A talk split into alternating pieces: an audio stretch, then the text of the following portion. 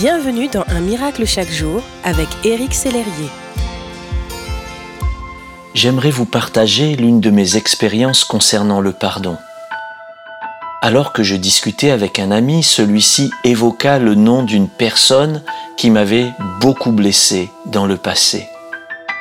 Et tout à coup, alors que j'avais pourtant pardonné de tout mon cœur à cette personne, une forme de ressentiment refit surface j'étais énervé, en colère, tout du moins intérieurement.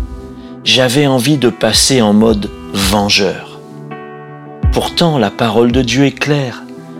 Elle dit, Ne vous vengez pas vous-même, bien-aimés, mais laissez agir la colère de Dieu.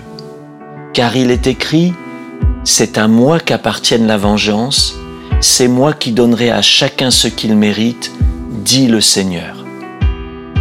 Dieu m'a alors révélé une vérité importante. Nous devons pardonner, mais aussi repardonner. C'est ce que Jésus enseigna un jour à l'apôtre Pierre. Nous lisons ceci dans la parole de Dieu. Pierre s'approcha de Jésus et lui dit, Seigneur, combien de fois pardonnerai-je à mon frère lorsqu'il péchera contre moi? Est-ce que ce sera jusqu'à sept fois? Jésus lui dit, je ne te dis pas jusqu'à sept fois, mais jusqu'à soixante-dix fois sept fois. Est-il possible que quelqu'un nous fasse 490 fois du mal? Possible, mais rare, heureusement. Je crois que ce que Jésus enseigne, c'est que lorsque le souvenir de cette blessure revient, nous devons pardonner et pardonner encore. Bref, nous devons repardonner. Si le pardon est un choix, le conserver l'est aussi. J'ai fait ce choix. J'ai repardonné. Non parce que la personne m'avait fait du mal à nouveau, mais parce que le souvenir de l'offense me faisait mal.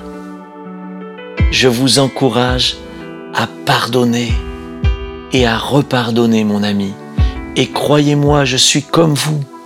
Moi aussi j'ai besoin de pardonner et de repardonner.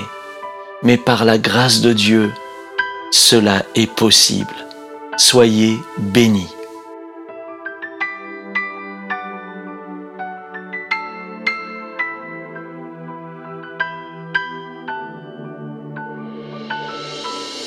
Si ce message vous a touché, n'hésitez pas à le partager à vos amis et à les inviter à s'inscrire sur www.unmiraclechaquejour.com. Éric Sellerier et son équipe vous souhaitent une excellente journée. Merci d'exister.